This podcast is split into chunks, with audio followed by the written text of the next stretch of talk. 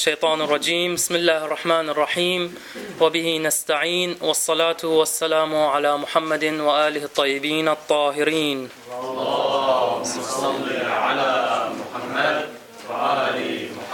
Wir haben in der letzten Lektion über die Notwendigkeit und die Vorzüge des Gebetes gesprochen. Wir haben gesagt, dass das Gebet eine Notwendigkeit und eine Säule der Religion ist. As-salatu amududdin in qubilat qubila ma siwaha wa in ruddat rudda ma siwaha. Das Gebet ist das erste oder die erste Handlung, wonach der Mensch im Grab befragt wird. Genauso wie das Gebet die Voraussetzung für die Annahme der Taten darstellt, so ist der Tawhid, das Einheitsbekenntnis, die Voraussetzung für die Annahme der Glaubensüberzeugungen. Und wir haben gesagt, dass das Gebet zu den Notwendigkeiten der Religion gehört. Wer diese Notwendigkeit bewusst leugnet, der tritt aus aus dem Islam. Und wir haben gesagt, dass die Ahlul Bayt uns gesagt haben, dass derjenige, der das Gebet auf die leichte Schulter nimmt, dem wird ihre äh, Fürsprache nicht zuteil werden. Des Weiteren haben wir letzte, letzte Sitzung über den Begriff Fiqh gesprochen. Wir haben gesagt, Fiqh, wenn man es jetzt einfach übersetzt, bedeutet es Rechtswissenschaft. Aber wir haben gesagt, dass im allgemeinen Sprachgebrauch, im allgemeinen Sprachgebrauch unter dem Begriff Fiqh die äh, Halal-Haram-Angelegenheiten verstanden werden, aber der Heilige Koran und die Überlieferung eine breitere Verwendung dieses Begriffs vorsehen, nämlich sämtliche Erkenntnisse der Religion. Wir haben auch die Schwierigkeit angesprochen, die uns begegnen wird mit dieser Unterrichtsreihe bezüglich des Gebets, denn das Gebet ist eine Angelegenheit, wo der Taqlid, also die religiöse Nachahmung, verpflichtend ist. Und da hier verschiedene Geschwister sitzen und jeder hat einen anderen Rechtsgelehrten, den er nachahmt, wird es eine gewisse Schwierigkeit mit sich bringen, eine Unterrichtsreihe bezüglich des Gebetes zu halten. Aber wir haben gesagt, dass wir uns in dem Fall an eine Unterrichtsreihe von Sayyid Sabah Shubbar halten. Und er hat versucht, eine Unterrichtsreihe, so wie wir das jetzt quasi machen möchten, wie er das gemacht hat, über das Gebet abzuhalten, über sämtliche Notwendigkeiten zu reden und äh, wo es Meinungsunterschiede gibt, dass er diese Meinungsunterschiede auch erwähnt. Und genauso möchten wir das dann quasi machen. Und dies ist übrigens auch der Grund dafür, wieso es bisher wenige Abhandlungen über Fiqh gibt, in so einer Tiefe, die wir jetzt machen möchten. Weil diese Problematik hat viele dazu gebracht, nicht dieses Thema anzusprechen. Und das Resultat davon ist, sehen wir überall, wenn wir in YouTube Fiqh-Abhandlungen suchen, dann finden wir keine äh, Abhandlungen nach der Rechtsschule der Ahlul Bayt. Und wir als Vertreter der Ahlul Bayt in Deutschland, ist es unsere Aufgabe, ihren Fiqh auch nach außen hin zu tragen. Und deswegen versuchen wir auch diese Unterrichtsreihe zu etablieren und das Gebet nach der Rechtsschule der Ahlul Bayt so detailliert wie möglich hier wiederzugeben, inshallah. Das Gebet unterteilt sich in zwei grobe Kategorien, nämlich zum einen die verpflichtenden Gebete und die empfohlenen Gebete. Ich denke, es ist klar, was unter den verpflichtenden Gebeten gemeint ist. Diese Gebete sind für jeden Einzelnen eine Pflicht. Derjenige, der sie nicht verrichtet, der hat eine göttliche Strafe zu erwarten.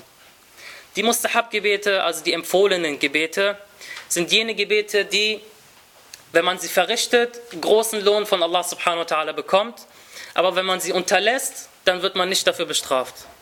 Ja? Die Anzahl der verpflichtenden Gebete unterscheidet sich. Manche sagen, es sind fünf, manche sagen, es sind sechs, andere sagen, es, ist, es sind sieben verpflichtende Gebete. Und das ist jetzt kein, keine große Sache, denn es ist eine Angelegenheit der Zuordnung. Ja, ich mache mal ein Beispiel, damit klar wird, was damit gemeint ist. Das Gebet der Zeichen oder das Naturphänomengebet, Salatul Ayat, Manche sagen, das Gebet der Finsternisse, also das Gebet der Mondfinsternis und der Sonnenfinsternis ist ein Gebet und das Gebet der anderen Zeichen ist ein anderes Gebet. Deswegen sagen sie, das sind zwei verschiedene Gebete. Andere sagen, nein, das alles ist ein Zeichengebet. Und jetzt ist es klar, derjenige, der das in zwei teilt, dann wird er eine höhere Anzahl an verpflichtenden Gebeten haben, als derjenige, der das nur als ein Gebet sieht. Oder aber das Freitagsgebet. Manche zählen das Freitagsgebet zu den täglichen fünf Ritualgebeten, andere sagen nein, sie gehören nicht dazu. Um mal zu zeigen, dass es sowas tatsächlich existiert, habe ich hier zum einen die Risale al-Amaliyya von Imam al-Khomeini, تحرير الوسيلة لسماحة حجة الإسلام والمسلمين سيد العلماء والمجتهدين رئيس الملة والدين آية الله العظمى ومولانا الأعظم السيد روح الله الموسوي الخميني Dort auf Seite 122 sagt er wajiba wa manduba. Fal-wajiba khamsa.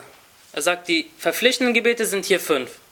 Aber in dem Rechtswerk von beispielsweise Sayyid Kamal al-Haidari auf Seite 248, dort sagt er, dass das Gebet Fal-Wajiba Sitta Salawat, sechs Gebete sind. Ja, das heißt, es ist nur eine Angelegenheit der Zuordnung. Der eine zählt das Freitagsgebet zu dem Gebet, der andere trennt es. Letztendlich ist es klar, was die Gebete, äh, welche Gebete verpflichtend sind und welche nicht. Das erste verpflichtende Gebet und das zugleich wichtigste verpflichtende Gebet sind die täglichen fünf Ritualgebete. Das heißt, diese ganzen Überlieferungen, die wir erwähnt haben, die Säule der Religion, die Voraussetzung zur Akzeptanz der Taten, das alles in erster Linie trifft auf die täglichen fünf Ritualgebete zu. Das sind das Morgengebet, das Mittagsgebet, das Nachmittagsgebet, das Abendgebet und das Nachtgebet, Salatul Isha. Diese fünf Gebete sind die täglichen fünf Ritualgebete und sie sind für jeden Muslim verpflichtend zu verrichten. Und wir werden jetzt inshallah eine Art Inhaltsverzeichnis machen. Das heißt, wir starten noch nicht direkt mit den täglichen fünf Ritualgebeten, sondern erstmal zeigen wir die Arten der verpflichtenden Gebete auf, die Arten der Mustahab-Gebete. Und ich verspreche euch, wir werden noch sehr, sehr detailliert auf jede einzelne äh, auf jedes einzelne Bestandteil des Gebetes eingehen. Wir werden eine extra Sitzung haben bezüglich des Takbiratul Ihram, wenn man Allahu Akbar macht. Wie habe ich meine Hände zu halten? Ist es egal, ob ich so mache, ob ich so mache? Muss ich das so machen? Kann ich von hier starten runter oder muss es hoch? Brauche ich überhaupt meine Hände zu heben? Eine ganze Sitzung diesbezüglich, eine ganze Sitzung bezüglich der Verlesung der Suren. Wie habe ich diese Suren zu verlesen? Eine Sitzung bezüglich des Rukur. Das heißt, wir werden jeden Bestandteil des Gebetes ausführlich diskutieren. Wir werden hier jetzt aber kurz ein Inhaltsverzeichnis quasi machen, damit wir wissen, wohin es in unserer Abhandlung inshallah geht. Wenn das Freitagsgebet mit all den Bedingungen erfüllt wird und verrichtet wird, dann äh, ersetzt es das Mittagsgebet am Tage des Freitags. Das heißt, wenn am Freitag das Freitagsgebet verrichtet wird, dann ersetzt es das Mittagsgebet. Bezüglich des Freitagsgebets herrschen auch Meinungsunterschiede. Manche sagen, das Freitagsgebet ist in der Zeit der großen Verborgenheit mustahab, also empfohlen, Manche sagen, es ist Pflicht, wie beispielsweise Samahat al-Sayyid, äh, Ayatollah Sayyid Muhammad Hussein Fadlullah, Qaddassallahu nafsa. Äh, kannst du mir bitte äh, ähm, Al-Masal al-Fiqhiyya geben? Das gelbe Buch unten. Fil Ibadat. Beispielsweise hier können wir nachschauen, dass Sayyid Muhammad Hussein Fadlullah bezüglich des Freitagsgebets sagt, auf Seite 347. Dort wird er gefragt, was ist denn bezüglich des Freitagsgebetes. Ist es Pflicht oder nicht? Im Kapitel Das Gebet, Salatul Jum'a, wird gefragt, Hel Salatul Jum'a mustahabba am wajiba fi ghaibatil Imam a.s. Ist das Freitagsgebet verpflichtend oder empfohlen in der Zeit der großen Verborgenheit des Imams? Und der Sayyid sagt hier, تعتبر صلاة الجمعة واجبة وجوبا تعيينيا حتى في زمان الغيبة. Das Gebet, das heißt das Freitagsgebet ist eine äh, Verpflichtung, wenn es denn verrichtet wird, in der Zeit der großen Verborgenheit. Und diese Meinungsunterschiede kommen vom gesegneten Vers des, äh, von Salatul Jum'ah. Bismillah ar-Rahman ar-Rahim. Ya ayyuhalladhina amanu, idha nudiya lis-salati min yawm al-Jum'ati fas'au ila dhikrillah. Jetzt stellt sich hier die Frage, wenn wir den Vers an sich betrachten, O ihr, die ihr glaubt, wenn zum Gebet am Tage des Freitags gerufen wird, so eilt zum Gedenken Allahs und lasset den Handel ruhen. Das ist die Übersetzung dieses Verses, wenn wir ihn so betrachten. Wenn wir ihn jetzt so direkt lesen, würde jeder eine Art Verpflichtung daraus ableiten. Denn hier ist ein Befehl rauszulesen. Eilt zum Gedenken Allahs, geht dahin. Aber die Frage, die sich die Experten bezüglich dieses Verses stellen, ist, wer hat denn die Befugnis, zum Freitagsgebet zu rufen, sodass alle äh, hineilen müssen? Ist es jeder beliebige Mensch, der zum Freitagsgebet ruft, dass man dann sofort dahin eilen muss? Oder beschränkt sich das nur auf den Imam al-Ma'sum oder einer seiner gerechten Vertreter? So kommen die unterschiedlichen Meinungen zustande. Diejenigen, die meinen, dass nur der unfehlbare Imam zum Freitagsgebet rufen darf, Manche von ihnen, das ist aber eine sehr, sehr geringe Meinung, sie verbieten sogar das Freitagsgebet in der Zeit der großen Verborgenheit. Das ist aber eine sehr, sehr begrenzte Meinung, also sehr, äh, eine Minderheitenmeinung.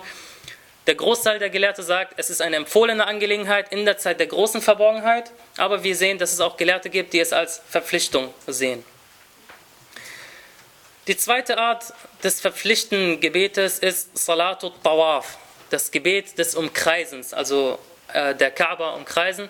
Jedes Umkreisen, jedes verpflichtende Tawaf hat ein verpflichtendes Gebet.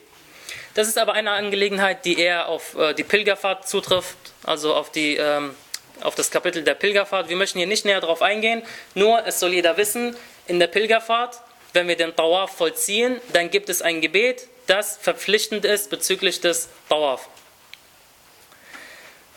Der dritte Punkt ist das Nachholgebet des, El des ältesten Sohnes für seinen verstorbenen Vater.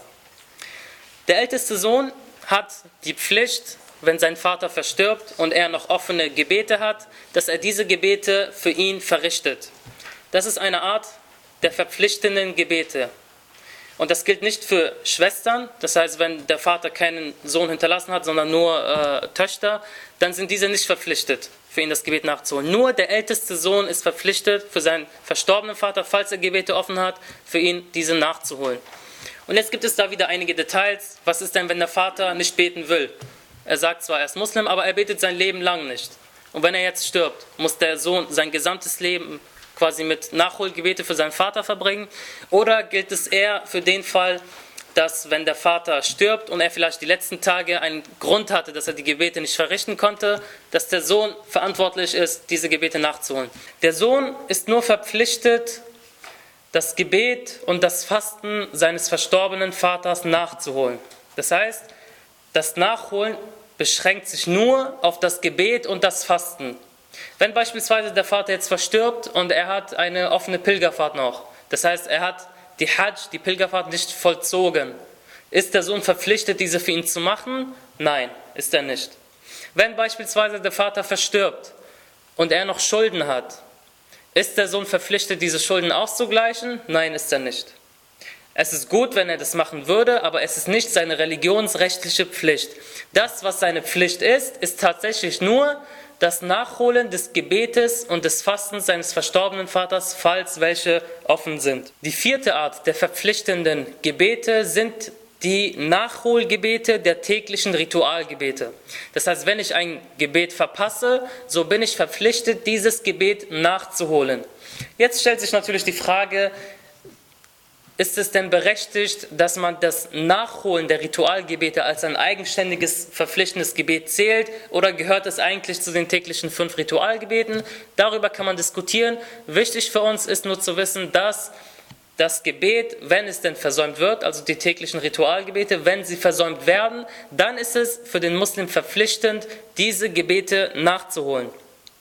Und hier stellt sich eine Frage, die sehr oft thematisiert wird, nämlich, wenn ich beispielsweise auf Reisen bin und dort verpasse ich ein Gebet. Beispielsweise, ich bin auf Reise und verpasse das äh, Nachmittagsgebet oder das Mittagsgebet, was ja auf Reise nur zwei Rakat sind.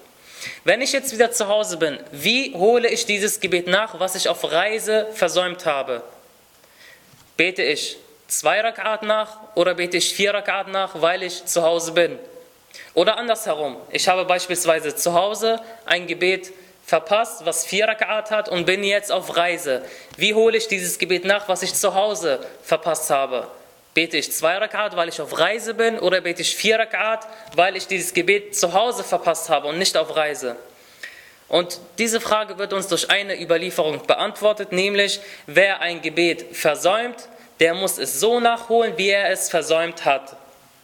Das bedeutet, wenn ich zu Hause ein Gebet verpasst habe, was vier Rakat ist, und wenn ich dann auf Reise bin, so habe ich dieses äh, Gebet mit vier Rakat nachzuholen, nicht mit zwei Rakat. Genauso wie wenn ich ein Gebet auf Reise verpasst habe und nur zu Hause bin, so hole ich das Gebet so nach, wie ich es bei der Reise hätte beten müssen. Jemand, der beispielsweise 20 oder 30 Jahre nicht gebetet hat und er ein Muslim ist und der Rechtsschule der Ahlul angehört.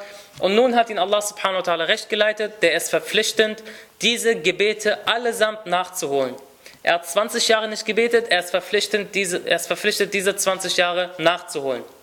Wenn er den Muslim und ein Anhänger der Rechtsschule der Ahlul Bayt ist. Und wenn er fürchten sollte, dass er die Nachholgebete in seiner Lebzeit nicht mehr schafft, so ist er verpflichtet, diese auch in sein Testament aufzuschreiben. Das heißt, er muss schreiben, ich habe noch so viele Gebete offen, aber natürlich reicht es nicht aus, dass er diese nur in sein Testament aufnimmt. Er ist selber verpflichtet, solange er noch lebt, diese Gebete so viel wie möglich nachzuholen. Das heißt, er muss nachholen, nachholen, nachholen, mit größten, mit größten Anstrengungen, mit größten Bemühungen, um so viele Gebete wie möglich nachzuholen. Und falls er dann versterben sollte, dann wissen seine Nachkommen, beziehungsweise dann weiß der älteste Sohn, wie viel er denn nun nachzubeten hat für seinen verstorbenen Vater. Das fünfte verpflichtende Gebet ist das Totengebet, das auf jeden verstorbenen Muslim verrichtet wird. Das Totengebet ist also ein Pflichtgebet für jeden Muslim. So bedeutet das, dass wir nun alle verpflichtet sind, das Totengebet für einen beispielsweise heute oder gestern verstorbenen Muslim zu verrichten. Sind wir alle dazu verpflichtet oder was hat es damit auf sich? Und hier kommen wir zu einem sehr, sehr wichtigen Punkt, den man sich unbedingt notieren sollte. Die religiöse Verpflichtung besteht aus zwei Arten. Es gibt zwei Arten der religiösen Verpflichtung. Wajib Kifai und Wajib Aini. Wajib Kifai bedeutet Kollektivpflicht.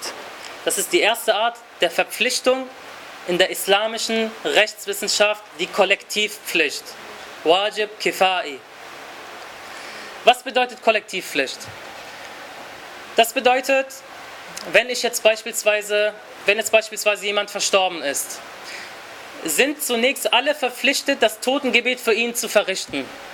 Aber wenn eine bestimmte Gruppe sich dazu bereit erklärt, das Gebet für ihn zu verrichten, dann entfällt die Pflicht für mich persönlich.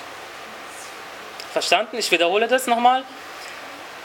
Die Kollektivpflicht bedeutet, dass es zunächst für alle Menschen verpflichtend ist, egal was es ist. Es ist zunächst für alle verpflichtend.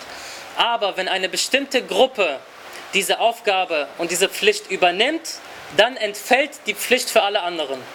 Ein Beispiel, jemand ist verstorben. Zunächst sind wir alle verpflichtet, das Totengebet auf ihn zu verrichten. Das Totengebet ist ja Pflicht. Aber sobald sich eine Gruppe erklärt, das Totengebet zu verrichten, dann entfällt die Pflicht für mich persönlich. Dann bin ich nicht mehr verpflichtet, weil schon bereits eine Gruppe dieses Totengebet verrichtet hat. Ein anderes Beispiel, damit es deutlich wird, der Ijtihad. Nehmen wir an, dass auf dieser Erde, also Ijtihad, die selbstständige Rechtsfindung, der, die höchste Stufe des gelehrten Wissens quasi, nehmen wir an, dass auf der Erde nicht ein einziger Mujtahid, nicht ein einziger Großgelehrter existiert, dann haben wir alle die Pflicht, den Grad des Ijtihad zu erreichen. Wenn ihn aber jemand erreicht hat, dann entfällt die Pflicht für mich persönlich. Ja, das heißt, es ist zunächst für alle verpflichtend. Wenn es eine Gruppe von Personen macht, dann entfällt die Pflicht für mich persönlich. Deutlich, was damit gemeint ist? Die andere Form ist die Individualpflicht. Individualpflicht. Und wie der Name schon bereits sagt, die Individualpflicht ist verpflichtend für jedes Individuum. Jeder ist verpflichtet, die täglichen fünf Ritualgebete zu verrichten. Jeder ist verpflichtet, äh, beispielsweise zu fasten. Jeder ist verpflichtet, Hajj zu machen. Ich bin verpflichtet zu beten, mein Nachbar ist verpflichtet zu beten, wenn er Muslim ist. Aber in Wedding ist es ja kein Problem. Äh, ich muss die Pilgerfahrt verrichten, meine Mutter muss die Pilgerfahrt verrichten, mein Vater muss die Pilgerfahrt verrichten.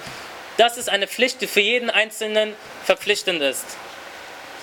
Zur Wiederholung, wir haben die Kollektivpflicht und die Individualpflicht. Wajib Kifai und Wajib Aini. Das Totengebet ist eine Kollektivpflicht. So.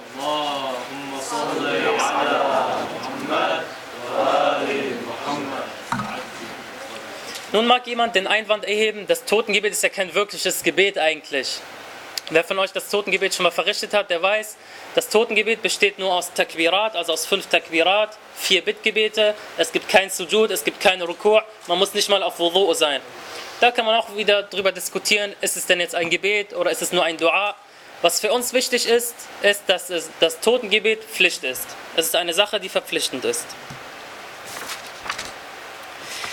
Die sechste Form der verpflichtenden Gebete sind jene Gebete, die man sich selbst durch ein Eid oder ein Gelübde oder ein Schwur oder ein Vertrag auferlegt hat. Ich wiederhole, die sechste Form der verpflichtenden Gebete sind die Gebete, die man sich selbst auferlegt. Zum Beispiel durch einen Schwur, durch ein Gelübde, Nither, durch einen Vertrag oder durch einen Eid, Schwur und so weiter.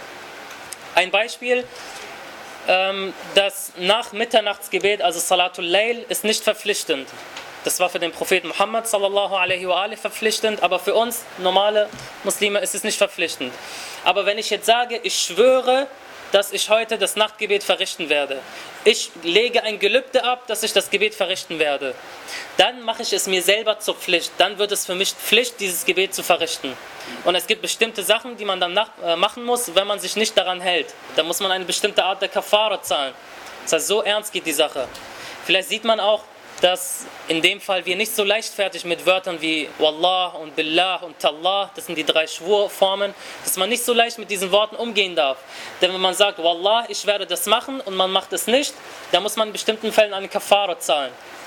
Deswegen immer schön aufpassen mit solchen Begriffen. Oder durch einen Vertrag. Beispielsweise, es gibt viele, vor allem Studenten in den religiösen Institutionen, die nehmen Geld dafür, dass sie Nachholgebete für einen Verstorbenen machen. Beispielsweise kommt der älteste Sohn von jemandem und sagt, mein Vater ist verstorben, er hat zehn Jahre nachzuholen, ich gebe dir so und so viel Geld, wenn du das Gebet für ihn nachholst. Und wenn er diesen Vertrag eingeht, dann ist es Pflicht für ihn, das Gebet diese Gebete zu verrichten. Denn Allah subhanahu wa ta'ala sagt, O ihr Gläubigen, haltet euch an eure Verträge. Und wenn ich einen Vertrag mache, Geld nehme, für diese Gebete zu verrichten, dann muss ich diese auch verrichten. Das gilt aber nicht nur für den Fall, dass man Geld dafür nimmt. Beispielsweise, man möchte ein Haus kaufen für 100.000 Euro, sagen wir mal. Der Käufer will oder der Verkäufer bietet ein Haus an für 100.000 Euro. Nun kommt jemand und sagt ihm, ich will es aber für 99.000 Euro kaufen. Dann sagt er, okay, ich verkaufe dir das Haus für 99.000 Euro, aber du betest zehn Jahre nach für meinen verstorbenen Vater. Er hat zehn Jahre offene Gebete, bete die für, für ihn nach, dann kriegst du das Haus für 99.000. Und wenn er sich auf diesen Vertrag einlässt, dann muss er diese Gebete auch verrichten. Das heißt, kurz zusammengefasst, die sechste Form der Gebete sind jene Gebete, die man sich selbst auferlegt, indem man selber schwört ein Eid, ein Gelübde ablegt oder durch einen Vertrag, wie wir es gerade genannt haben. Das siebte Gebet von den verpflichtenden Gebeten ist das Naturphänomengebet, Salatul Ayat. Und da, auch darüber werden wir ausführlich inshallah diskutieren. Kurz gesagt, dieses Gebet muss man beispielsweise verrichten, wenn es eine Mond Mondfinsternis gibt, wenn es eine Sonnenfinsternis gibt, selbst wenn es eine partielle Finsternis ist. Äh, Finsternis ist. Das heißt, selbst wenn die Finsternis beispielsweise in Deutschland nicht vollkommen ist, sondern nur teilweise, wird dieses Gebet Pflicht. Aber darüber werden wir inshallah ausführlich später diskutieren. Nun kommen wir zum ersten Abschnitt der Gebete, nämlich die fünf täglichen Ritualgebete. Wir möchten jetzt also kurz über die täglichen fünf Ritualgebete sprechen. Wir haben gesagt, dazu gehört das Morgengebet, Mittag, Nachmittag, Abend und Nachtgebet. Diese Gebete bestehen aus insgesamt 17 Gebetseinheiten, 17 Raka'at. Und wir werden genau definieren, was eine Raka'a ist, inshallah. Aber jetzt grob gesagt, bestimmt wissen alle, was Raka'a bedeutet. Also beispielsweise das Morgengebet besteht aus zwei Raka'at, aus zwei Gebetseinheiten. Das Mittagsgebet besteht aus vier Raka'at, aus vier Gebetseinheiten und so weiter. Die Pflicht Gebetseinheiten sind 17 pro Tag. Ja, wenn wir die zusammenzählen, zwei vom Morgengebet, vier vom Mittag, vier vom Nachmittag, drei vom Abend, vier von Nacht, dann kommen wir auf 17 Gebete. Es gibt aber nicht nur Pflicht-Ritualgebete, sondern auch Mustahab, also empfohlene tägliche Ritualgebete. Und das sind die Nafila-Gebete, worüber wir jetzt inshallah etwas ausführlicher sprechen möchten.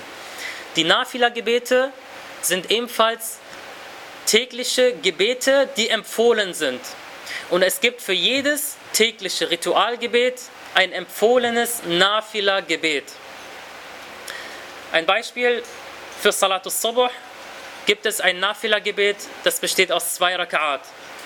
Das wird vor dem Morgengebet äh, verrichtet. Das heißt, nehmen wir mal an, ich stehe zum Morgengebet auf und verrichte zuerst zwei Raka'at Nafila, Nafilatus Subuh und dann verrichte ich das Morgengebet. Nafilatus Subuh, zwei Raka'at vor dem Morgengebet zu verrichten. Die zweite Art Nafila-Gebet ist Nafilatul Dhuhr. Und das sind acht Rak'at, die vor dem Mittagsgebet verrichtet werden. Ja, das sind wirklich wichtige Sachen, sollte man sich aufschreiben. Zum einen zwei Rak'at Nafilatul Subuh vor dem Morgengebet und acht Rak'at vor dem Mittagsgebet zu verrichten.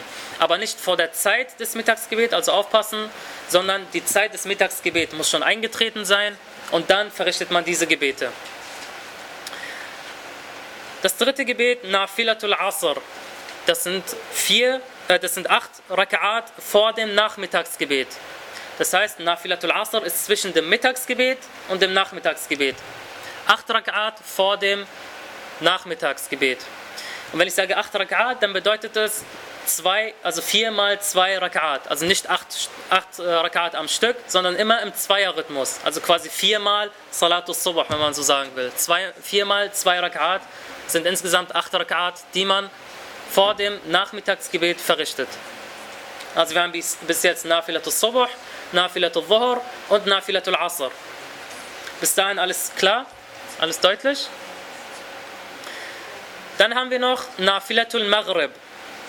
Das sind vier Rakat nach dem Abendgebet. Vier Rakat, also zweimal zwei, zweimal zwei Rakat nach dem Abendgebet, das ist Nafilatul Maghrib. Nafilatul Isha sind zwei Rak'at vom Sitzen nach dem Nachtgebet. Und diese zwei Rak'at im Sitzen zählen letztendlich als eine Rak'at wie im Stehen. Ja? Wie, äh, inshallah, das Gebet ist ja bald. Wenn wir heute inshallah Salatul Maghrib, Salatul Isha beten, können wir dann schon mal äh, Nafilatul Isha, weil es ganz einfach ist und vielleicht hat jemand dieses Gebet äh, vom Sitzen noch nicht gemacht, dann können wir das schon mal vorzeigen, wie das funktioniert, wie man im Beten sitzt. Und das ist Nafilatul Isha. Ich wiederhole, Nafilatul Subuh, zwei Rak'at vor dem Morgengebet. Nafilatul Dhuhr, acht Rak'at vor dem Mittagsgebet. Nafilatul Asr, acht Rak'at vor dem Nachmittagsgebet. Nafilatul Maghrib, vier Rak'at vor, äh, nach dem Abendgebet. Und Nafilatul Isha, zwei Rak'at im Sitzen nach dem Isha-Gebet. Ja?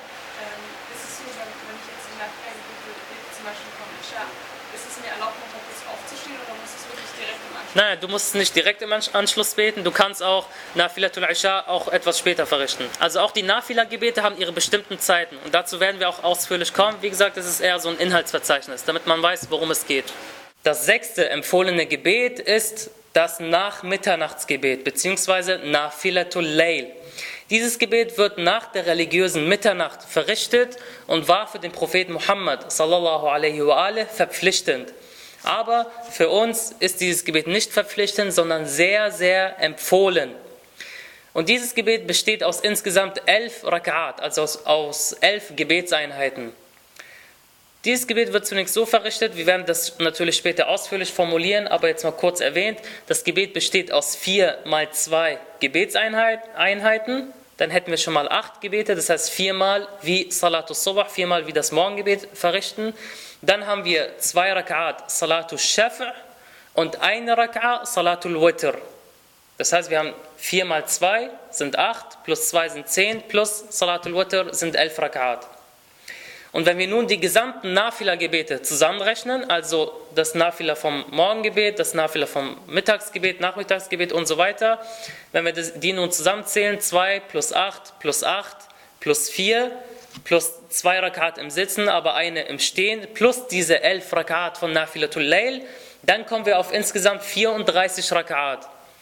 Wir haben gesagt, diese 34 Rakat sind empfohlen, die man täglich verrichten darf oder verrichten kann, und 17 sind verpflichtend. 34 plus 17 sind 51. Von Imam al-Askari a.s. wird überliefert, von den Zeichen des Gläubigen sind 51 Raka'at. Und diese Nafila-Gebete sind wichtig. Die sind sehr, sehr wichtig. Und viele kümmern sich leider nicht darum, weil sie mustahab sind, weil sie empfohlen sind, verrichten die meisten diese Gebete nicht. Wir wollen eine Wirkung dieser Gebete jetzt kennenlernen, damit deutlich wird, wie wichtig das Nafila-Gebet ist. Eine Ursache oder eine Wirkung der Nafila-Gebete ist, dass die Taten und dass die Gebete akzeptiert werden. Wenn man das Ritualgebet verrichtet, dann kann es vorkommen, dass es aus verschiedenen Gründen nicht angenommen wird. Die Nafila-Gebete sorgen dafür, dass die rituellen Pflichtgebete angenommen werden. Und dafür gibt es eine sehr schöne Überlieferung von Imam Sajjad a.s. Der Imam sagte sinngemäß, das Gebet wird so weit akzeptiert, wie das Herz anwesend ist bei diesem Gebet. Ist das Herz beispielsweise zu 50% anwesend, dann wird das Gebet nur zu 50% akzeptiert. Ist das Gebet zu 20% anwesend, dann wird das Gebet, ist das Herz zu 20% anwesend, wird das Gebet nur zu 20% akzeptiert. Und der Zuhörer, also der Überlieferer, und das war möglicherweise Abu Hamza Thamali, er sagte, dann sind wir verloren, o Sohn des Gesandten Allahs. Wenn es so ist, wie du sagst, dass das Gebet nur äh, insoweit akzeptiert wird, wie das Herz dabei ist, Wer von uns kann garantieren, dass bei jedem Gebet sein Herz 100% dabei ist? Kaum einer. Nur die Ma'asumin salam und vielleicht einige, die ihre Seele extrem gut vorbereitet haben. Und der Imam sagte, nein, verloren seid ihr nicht. Denn Allah subhanahu wa ta'ala hat die Nafila-Gebete, er benutzt die Nafila-Gebete, um die rituellen Pflichtgebete quasi aufzustocken, damit sie vollkommen werden und damit sie angenommen werden. Das heißt, wenn jemand beispielsweise das Gebet mit einer äh, mit einer Anwesenheit des Herzens von 20% verrichtet. Dann denkt er, ich war nicht ganz konzentriert. Wenn er die Nafila-Gebete verrichtet im Anschluss, die Nafila des, dieses Gebetes, dann wird Allah subhanahu wa ta'ala dieses Gebet komplett annehmen. Das soll jetzt aber keine Ermutigung sein, jetzt das Gebet einfach mal so zu verrichten und dann sowieso das Nafila. so ist es nicht gemeint. Aber das zeigt uns, dass die Nafila-Gebete eine sehr, sehr wichtige Rolle spielen. Denn sie sorgen dafür, dass die rituellen Pflichtgebete angenommen werden. Die Nafila-Gebete können nachgeholt werden. Das heißt, wenn jemand beispielsweise das Nafila-Gebet verpasst, dann ist es ihm möglich, die Gebete nachzuholen. Beispielsweise jemand hat Salatul Layl, also das Nachmitternachtsgebet, verschlafen, dann ist es ihm möglich, das Gebet am Tag nachzuholen. Jemand kommt abends in die Moschee, hat vielleicht noch 10 Minuten Zeit, es ist ihm möglich, Nafilatul Dhuhr, Nafilatul Asr, Nafilatul Subuh nachzuholen. Er stellt sich hin mit der Absicht, ich bete Nafilatul Dhuhr, nachträglich, Qurbatan Allah ta'ala. Natürlich werden wir noch ausgiebig über die Absicht sprechen und dass sie nicht unbedingt gesprochen werden muss. Und dann betet er und holt die, äh, ähm, die Nachholgebete nach, die äh, Nafila-Gebete nach. Und Überlieferungen sagen, dass Allah subhanahu wa ta'ala, wenn er sieht, dass jemand die, nach, die Nafila-Gebete nachholt, dann rühmt er Allah subhanahu wa ta'ala sich bei den Engeln bei, äh, bezüglich dieses Dieners. Und Allah subhanahu wa ta'ala sagt, O meine Engel, schaut zu diesem Diener, er holt die Gebete nach, die ich ihm nicht verpflichtet habe. Das ist eine sehr, sehr gewichtige Sache, wenn man die Nafila-Gebete äh, verpasst, dass man diese auch nachholt. Zu den Spezialitäten der Nafila-Gebete gehören, dass diese, dass es ausreichend ist, nur Surah Al-Fatiha zu lesen. Es ist nicht nötig, auch eine zweite Surah diesbezüglich zu lesen. Das sind jetzt alles, was wir jetzt kommen, sind Vereinfachungen, die Allah subhanahu wa ta'ala für den Menschen gemacht hat, die ihn ermutigen sollen, das, die Nafila-Gebete zu verrichten. Und ihr werdet jetzt sehen, wie viele Vereinfachungen wir dafür haben für die Nafila-Gebete. Als erstes, es reicht aus, Surah Al-Hamd zu lesen, nur Surah Al-Fatiha. Beispielsweise Nafilat al-Subuh, zwei Rakat vor dem Morgengebet. Ich bete, ich lese nur einmal Al-Fatiha und gehe direkt in den Rukur. Ist ausreichend. Es ist möglich, das Gebet auch im Sitzen zu verrichten. Wenn jemand keine Lust hat aufzustehen, im Sitzen verrichtet er die Nafila-Gebete, ist kein Problem. Und es geht sogar so weit, dass die Nafila-Gebete sogar im Laufen auf der Straße verrichtet werden können. Sie können im Auto, im Zug verrichtet werden. Jetzt fragt man sich, wie soll das denn gehen? Wie soll ich ein Nafila-Gebet im Laufen verrichten? Beispielsweise, ich gehe vom Markt raus, höre gerade den Adhan oder weiß, dass äh, der Adhan jetzt gerade äh, oder dass die Mittagsgebetszeit eingetroffen ist, und ich gehe gerade in die Moschee, um beispielsweise ein Gebet zu verrichten. Auf dem Weg zur Moschee ist es mir bereits möglich, die Nafila-Gebete zu verrichten. Wie mache ich das? Man läuft, man muss nicht mal in Richtung Qibla sein. Das sind alles Vereinfachungen, die Allah subhanahu wa ta'ala uns, äh, für uns gemacht hat. Man läuft ganz normal auf dem Weg in die Moschee, macht Takbiratul Ihram, aber natürlich muss man auf Wudu sein, man muss rein sein. Da, diese Bedingungen muss man einhalten, dass man auf Wudu ist. Man macht Takbiratul Ihram, liest Surat al-Fatiha, während man gerade am Gehen ist, Tüten vielleicht im Schlepptau. Dann im Rukur macht man, neigt man seinen Kopf etwas vor. Dann spricht man, was im Rukur gesagt wird. Subhana Rabbi al-Azim wa bihamde. Macht man ein bisschen hoch. Beim Sujud etwas tiefer reingehen. Also äh, den Kopf etwas tiefer neigen für den Sujud. Und so ist es bereits möglich, Nafila-Gebete während dem Laufen zu verrichten, während dem Autofahren. Wenn man selber fährt, würde ich das natürlich nicht empfehlen. Wenn man jetzt so fährt und Kopf neigt, dann könnte was Schlimmes passieren. Wenn man als Beifahrer beispielsweise ist, ist es möglich, die Nafila-Gebete zu verrichten.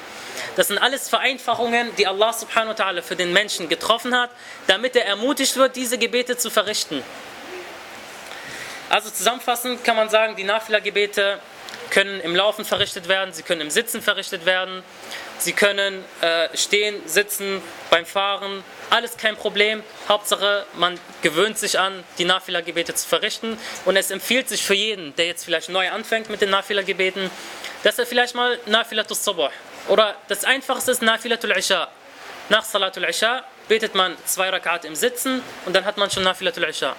Nafilatul Maghrib. Wenn man beispielsweise am Tag zu viel zu tun hat, Dhuhr und Asr hat man zu viel zu tun, schafft man vielleicht nicht zweimal acht Rakat, dann macht man, äh, dann kann man beispielsweise Maghrib und Isha äh, Nafila-Gebete verrichten.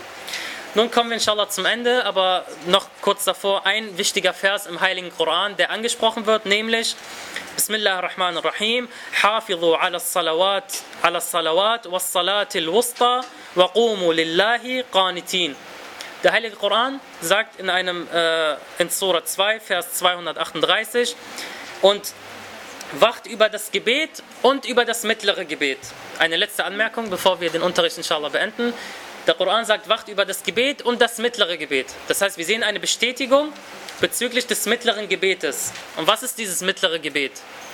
Und da gibt es fünf verschiedene Aussagen, was das mittlere Gebet ist. Also mit der Anzahl der äh, täglichen Ritualgebete.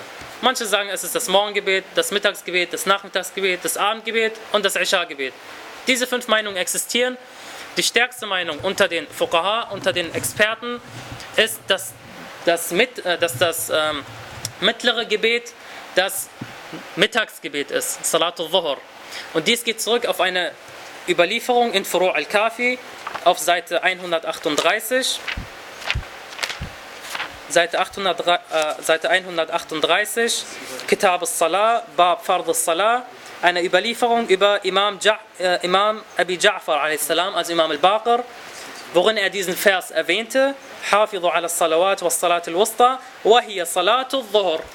Das heißt, Überlieferungen bestätigen uns, dass Salat al-Wusta Salat al-Dhuhr ist. Deswegen versuchen wir nochmal speziell, weil der Koran darauf aufmerksam macht, Salat al-Dhuhr speziell gut zu verrichten, die Nafila-Gebete inshallah zu verrichten, Schritt für Schritt. Niemand erwartet, dass man von einem Tag auf den nächsten 51 Rakat verrichtet. Nafilat al-Subuh, Maghrib, Isha, das sind leichte Nafila-Gebete. واخر دعوانا ان الحمد لله رب العالمين وصلى الله على محمد واله الطيبين الطاهرين